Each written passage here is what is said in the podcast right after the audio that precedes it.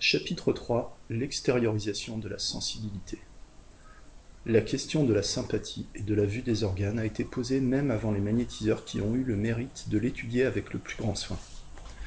En 1699, une prétendue sorcière, Marie Bucaille, fut poursuivie et condamnée à mort par le Parlement de Valogne sur le motif qu'elle ressentait sympathiquement le mal des autres, ce qui ne pouvait se faire que par art magique et opération du démon.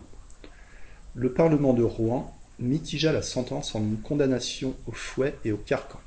Une demoiselle Anne Séville et un curé de Godeville furent condamnés pour le même motif. Parenthèse, Luc de Sage, de l'extase. Fermez la parenthèse. Carré de Montgeron rapporte qu'il arrivait souvent aux convulsionnaires, ouvrez les guillemets, de prendre les maladies sans savoir si les personnes sont malades, ni la nature de leurs maux. Ils en sont instruits par le sentiment de douleur qu'ils éprouvent dans les mêmes parties. Fermez les guillemets. Deleuze, parenthèse, Histoire critique du magnétisme, première partie, chapitre 8, fermez la parenthèse, énumère ainsi les propriétés des somnambules. Deux points, ouvrez les guillemets. Le somnambule ne voit et n'entend que ceux avec lesquels il est en rapport. Il ne voit que ce qu'il regarde et il ne regarde ordinairement que les objets sur lesquels il dirige son attention. Il voit, ou plutôt il sent l'intérieur de son corps, mais il n'y remarque ordinairement que les parties qui ne sont pas dans l'état naturel et qui troublent l'harmonie. Fermez les guillemets.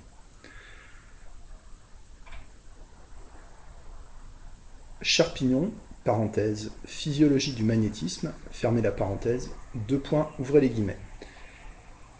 Si une personne malade est mise en rapport avec un somnambule suffisamment lucide, il se passe l'un de ces deux phénomènes.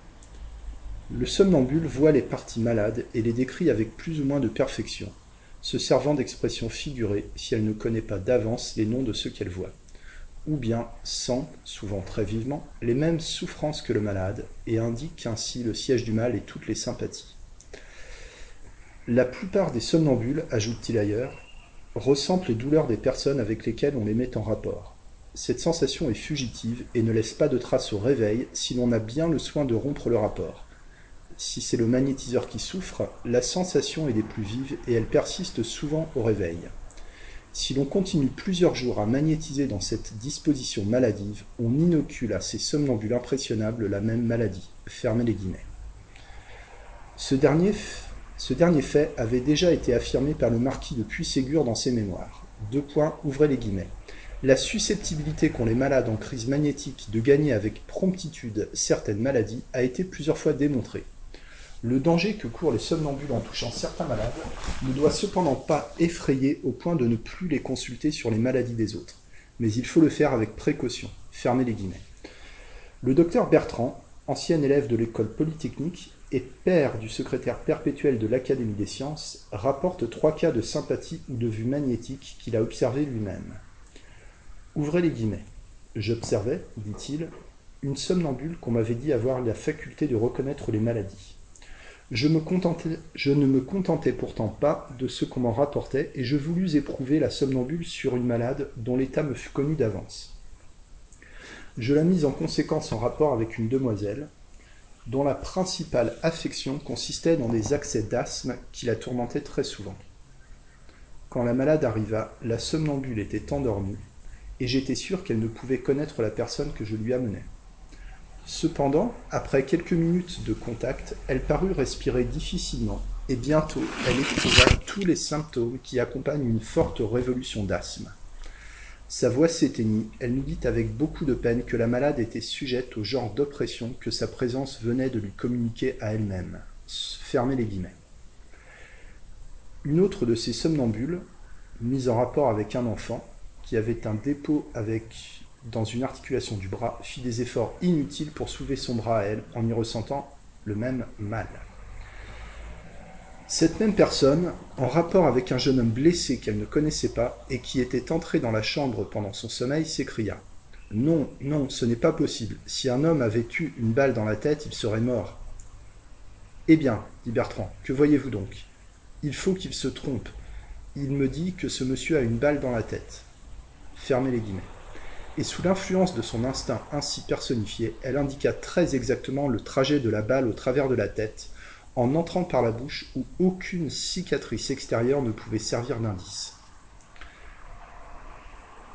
Dans son second livre, Du magnétisme animal en France, Paris 1826, Bertrand revient encore sur ce sujet. Ouvrez les guillemets.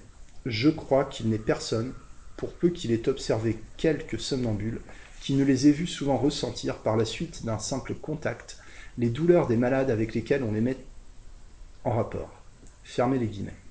Le docteur Pétetin de Lyon raconte qu'un jour, voyant la physionomie d'une de ces somnambules exprimer l'étonnement le plus complet, il demanda ce qu'elle avait. Ouvrez les guillemets. Je vois l'intérieur de mon corps, dit-elle, et l'étrange forme de tous mes organes environnés d'un réseau de lumière. Ma contenance doit exprimer ce que je sens. Étonnement et crainte. Un médecin qui aurait ma maladie serait bien heureux, car la nature lui révélerait tous ses secrets. Et s'il était dévoué à sa profession, il ne voudrait pas, comme moi, d'une prompte guérison. Voyez-vous votre cœur demanda le docteur Pétetin. Oui, il est là. Fermez les guillemets. Et la malade décrivit les quatre cavités du cœur, la différence de sang à droite et à gauche, les vaisseaux qui partaient de chaque côté. Une commission, nommée en février 1826 par l'Académie de médecine pour étudier les phénomènes du magnétisme, publia, cinq ans après, un volumineux rapport signé Bourdois de la Motte, Fouquier, Queneau de Mussy, Gersan, Itard, M. Leroux, Marc, Tillet et Husson, rapporteur. Il y est dit que malgré les recherches faites sur un assez grand nombre de somnambules, la commission n'en trouva qu'une seule qui ait indiqué les symptômes de la maladie de trois personnes avec lesquelles on l'avait mis en rapport. La commission, dit le texte, trouva parmi ses membres quelqu'un qui voulut bien se soumettre à l'exploration de la somnambule. Ce fut M. Marc. Mademoiselle Céline fut priée d'examiner avec attention l'état de la santé de notre collègue. Elle appliqua la main sur le front et la région du cœur, et au bout de trois minutes, elle dit que le sang se portait à la tête.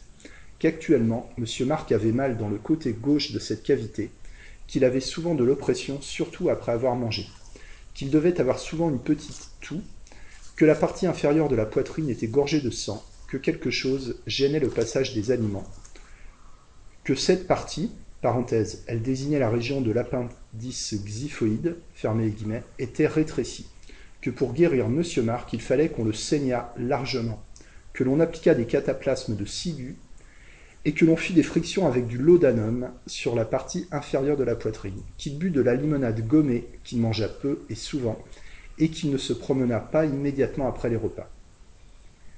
Il nous tardait d'apprendre ce que monsieur il nous tardait d'apprendre de M. Marc s'il éprouvait tout ce que cette somnambule annonçait. Il nous dit qu'en effet, il avait de l'oppression lorsqu'il marchait en sortant de table, que souvent il avait de la toux et qu'avant l'expérience, il avait mal dans le côté gauche de la tête, mais qu'il ne ressentait aucune gêne dans le passage des aliments. Nous avons été frappés de cette analogie entre ce qu'éprouve M. Marc et ce qu'annonce la somnambule. Nous l'avons soigneusement annoté et nous avons attendu une autre occasion pour constater de nouveau cette singulière faculté. Cette occasion fut offerte au rapporteur, sans qu'il l'eût provoquée, par la mère d'une jeune demoiselle à laquelle il donnait des soins depuis fort peu de temps. La sensation des maladies d'une personne par le simple contact du sujet magnétisé avec un objet ayant appartenu à la personne a été affirmée par Puységur et Tardy de Moravel. Le docteur Charpignon cite un très grand nombre de cas observés par lui dans Physiologie du magnétisme, des pages 153 à 267, où le rapport avait été établi à l'aide d'une mèche de cheveux. J'ai vu, dit La Fontaine, dans L'art de magnétiser, page 96, une somnambule se gratter tout le corps et y accuser des démangeaisons atroces qui étaient produites par le seul contact des cheveux d'un malade. La personne avait des dartres vives sur toute la surface du corps. Le docteur, lui, obtient le, transfert des maladies nerveuses sur certains de ces sujets par l'imposition sur leur tête d'un aimant en fer à cheval qui a séjourné sur la tête des malades. De ce qui précède, on doit conclure que certains sujets peuvent, dans certains états de l'hypnose, éprouver les symptômes de la maladie de la personne avec laquelle ils sont mis en rapport et même voir les organes intérieurs de cette personne. L'admission de ces deux faits, ou seulement du premier, a une grande importance au point de vue légal, car il en résulte que si l'on peut poursuivre les somnambules donnant des consultations médicales pour exercice illégal de la médecine, il n'y a pas lieu de leur appliquer nécessairement l'article 405 du Code pénal. Deux points, ouvrez les guillemets. Quiconque, soit en faisant usage de faux noms ou de fausses qualités, soit en employant des manœuvres frauduleuses pour persuader l'existence de fausses entreprises, d'un pouvoir ou d'un crédit imaginaire, ou pour faire naître l'espérance ou la crainte d'un succès, d'un accident ou de tout autre événement chimérique, se sera fait remettre ou délivrer, ou aura tenté de se faire remettre ou délivrer des fonds, et aura par un de ses moyens escroqué ou tenté d'escroquer la totalité ou partie de la fortune d'autrui, sera puni d'un emprisonnement d'un an au moins et de cinq ans au plus. Fermez les guillemets. Bien que la Cour de cassation ait confirmé en 1851 cette manière de voir dans l'affaire des époux Montgruel et du médecin Pirabouski, associé pour l'exploitation d'un cabinet de consultation magnétique, la question se pose encore assez souvent devant les tribunaux. La confiance dans les facultés spéciales des somnambules doit cependant être très limitée. Deleuze raconte à ce sujet une anecdote tout à fait topique. Ouvrez les guillemets. J'ai été, dit-il dernièrement, témoin d'une conversation fort intéressante entre deux somnambules qui ne se connaissaient point. Elles se sont réciproquement consultées sur leurs mots. Si elles eussent été plus clairvoyantes, elles auraient été parfaitement d'accord. C'est ce qui n'est point arrivé. Chacune a vu une partie des mots de l'autre, mais sans les voir tous, ce qui, produisait une différence notable dans le traitement. Une troisième somnambule a été présentée à la première. Celle-ci a fort bien reconnu quel était l'organe affecté, mais les détails qu'elle a donnés sur la, sur la lésion de cet organe annonçaient qu'elle ne voyait pas distinctement la nature de la maladie. Je ne doute point que ces trois somnambules ne visent très clairement leur propre état, mais il m'est démontré qu'elles n'ont pas vu de même l'état de celles avec qui on les a mises en rapport.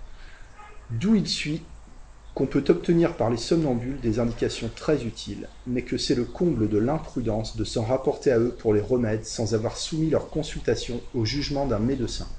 Fermez les guillemets.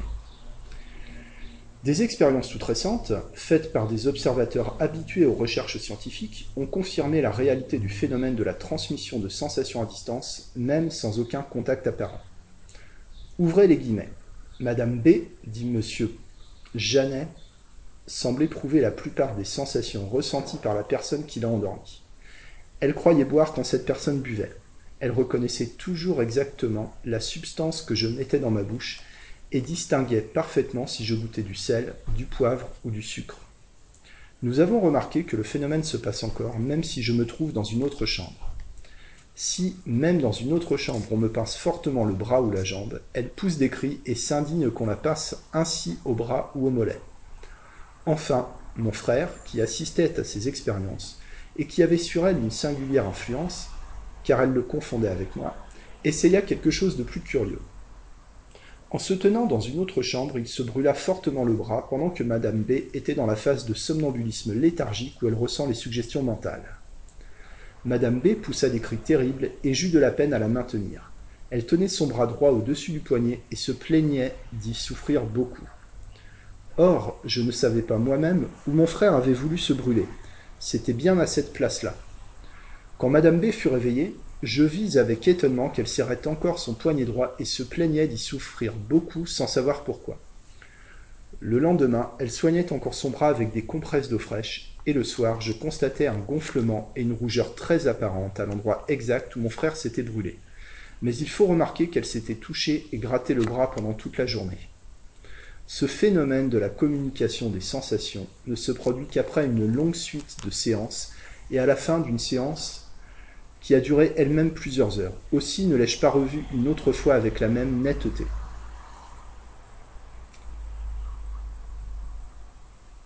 La Society for Physical Researches a étudié cette question pendant trois ans, de 1883 à 1886, et a publié les procès-verbaux de ces expériences qui ont donné des résultats concordants dans la très grande majorité des cas. Voici un extrait du préambule de l'un de ces procès-verbaux. Deux points, ouvrez les guillemets. Nous avons souvent observé une communauté de sensations véritablement remarquable entre l'opérateur et son sujet, phénomène qui pourrait être nommé d'une façon plus exacte une transmission de sensations. Ce phénomène est évidemment intimement liés à ceux dont s'occupe le comité de la transmission mentale. Nos expériences diffèrent d'ailleurs en ceci des expériences faites par ce dernier comité, que le sujet n'est pas dans son état normal, mais se trouve plongé dans le sommeil mesmérique. Voici comment elles ont été arrangées. Fred Valls, un jeune homme de 20 ans, le somnambule, était assis sur une chaise, les yeux bandés. Et M. Smith se tenait derrière lui. Le sujet fut endormi par M. Smith à l'aide de passes. Ce dernier fut alors piqué ou pincé dans différents endroits assez fortement, et cette opération durait généralement une ou deux minutes. Un silence absolu fut observé, à l'exclusion d'une question nécessaire. Sentez-vous quelque chose? Cette question était prononcée par M. Smith, puisque le sujet paraissait ne pas entendre les autres personnes, et vous entendez passer le, le scooter dans la rue. Dans la première série d'expériences, M. Smith tenait l'une des mains du sujet, mais cette précaution ayant été constamment trouvée inutile, tout contact entre l'opérateur et son sujet a été, un, a été rompu dans les expériences ultérieures. Fermez les guillemets. La question dans l'action des remèdes à distance, dont j'ai dit un mot à propos de l'état de rapport, a soulevé de telles protestations lors d'une communication faite sur le sujet par le docteur Louis à l'Académie de médecine qu'il ne me paraît pas inutile de rappeler qu'elle a été maintes fois observée par des expérimentateurs observant d'une façon tout à fait indépendante.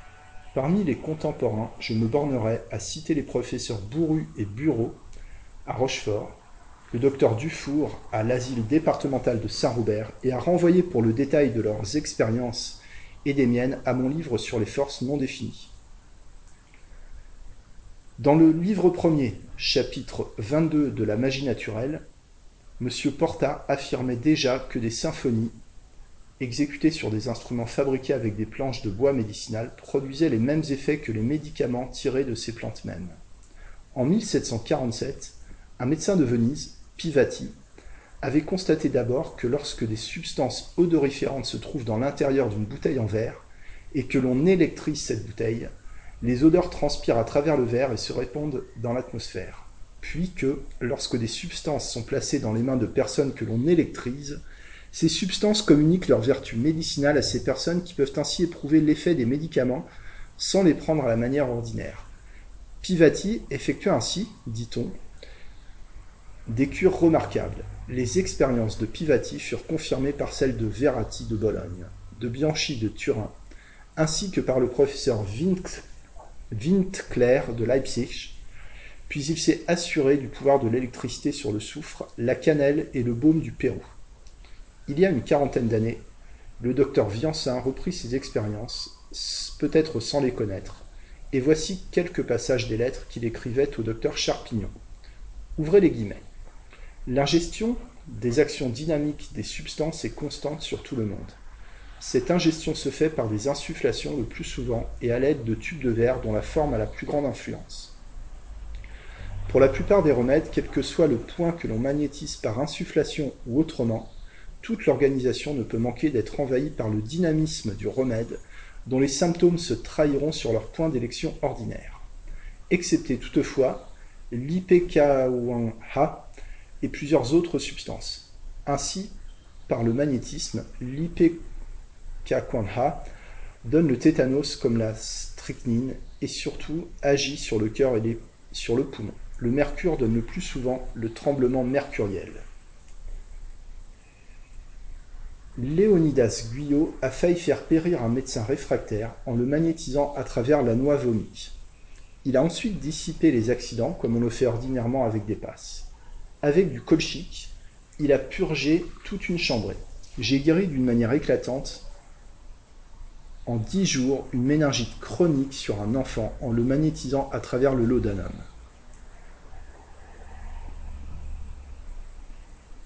Rousseau, se magnétisant à travers l'iode par insufflation, s'est guéri d'un hydrocèle compliqué d'œdème du cordon.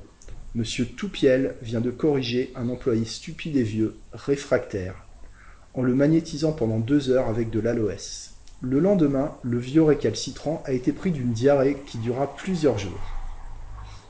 Il n'y a là, du reste, sauf la différence du véhicule, qu'un phénomène identique au transport invisible des particules matérielles d'un corps sous l'influence de l'électricité. Transport qui s'effectue tous les jours sous nos yeux sans que nous nous en étonnions. Le tort qu'on a dans toutes les expériences de ce genre, c'est de croire qu'on peut les reproduire à volonté.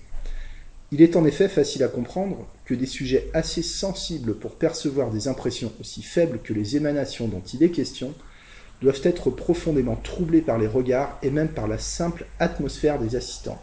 C'est comme si on voulait étudier les oscillations d'un pendule en moelle de sureau exposé à tous les vents.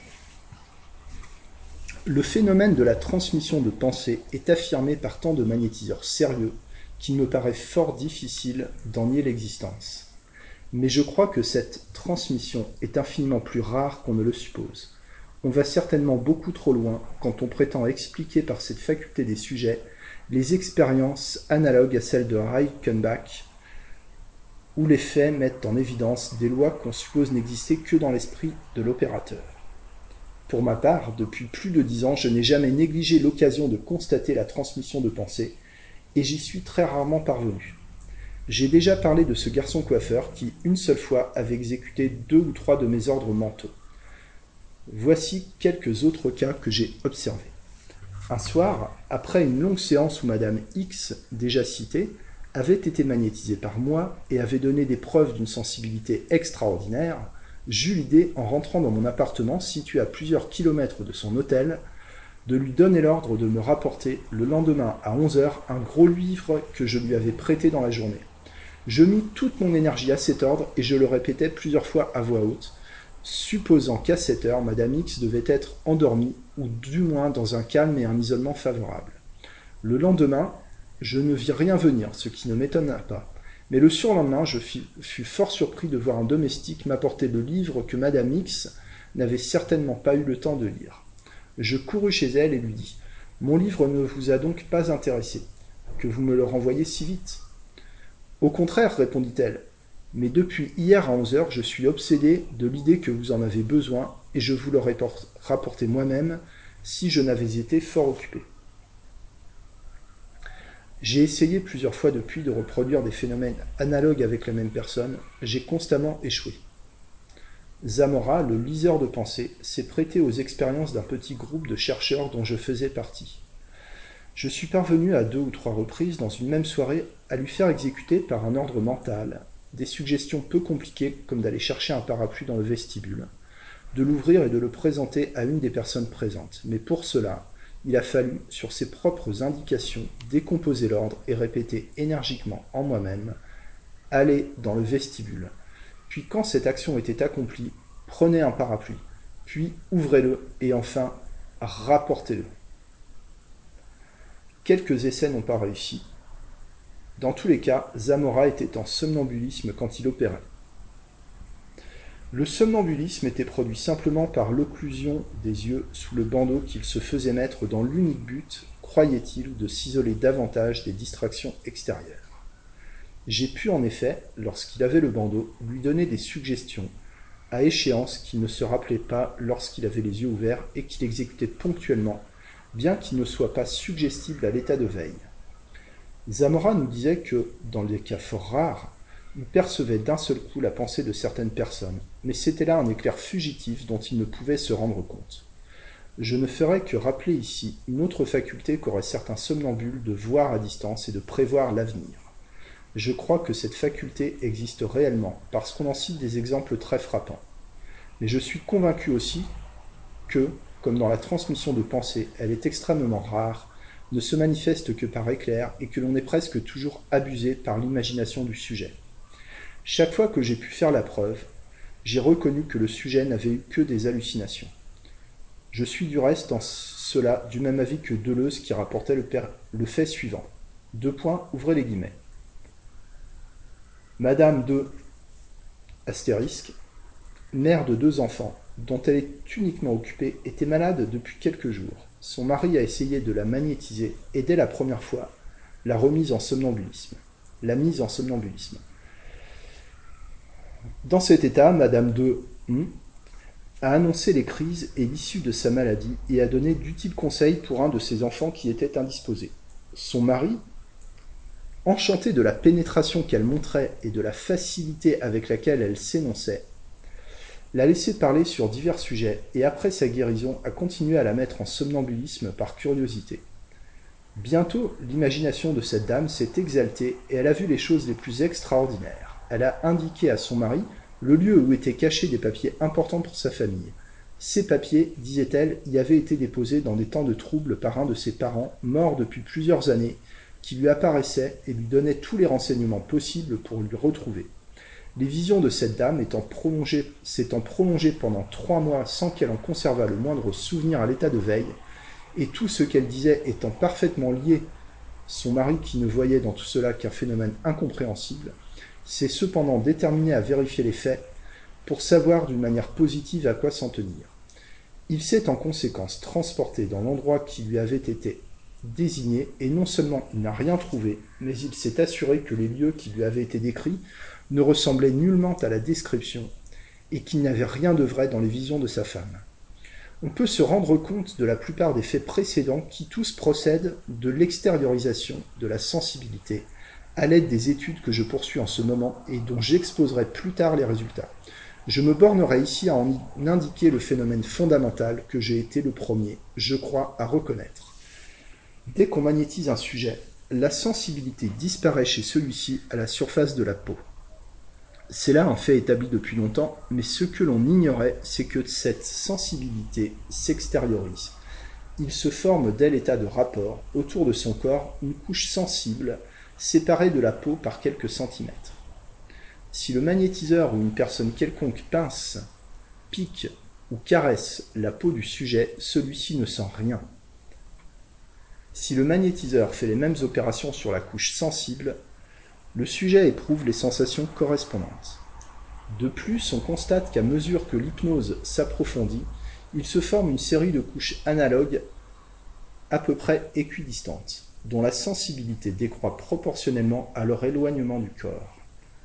Avec Madame K, j'ai pu reconnaître des couches à plusieurs mètres. Elles traversent presque toutes les substances, et ce sont elles qui font percevoir les organes intérieurs du corps. Figure 2, schéma des couches. D'après les sujets qui voient bien le D'après bien le fluide à l'état de rapport, on peut représenter le phénomène par le schéma ci-dessus où l'intensibilité de la sensibilité sensible est indiquée par l'intensibilité de la teinte qui pour eux est une lueur plus ou moins vive. On y reconnaît la présence de nœuds et de ventre comme dans toutes les propagations de mouvements scientifiquement étudiés jusqu'ici. L'écartement des couches sensibles varie avec l'état de santé du sujet, son degré d'élection pour le magnétiseur et la profondeur de l'hypnose. Je l'ai vu de 5 cm chez Madame K à près de 50 cm chez Madame V, qui relevait d'une grave maladie. Il semble que, dans certains cas, les positions de ces zones se modifient comme si le magnétisé cherchait toujours à maintenir le contact avec le magnétiseur. Le contact de l'or sur une de ces couches provoque chez certains sujets une sensation très vive de brûlure. Des sensations analogues sont provoquées par des sels d'or, par le mercure et ses amalgames, l'argent, etc.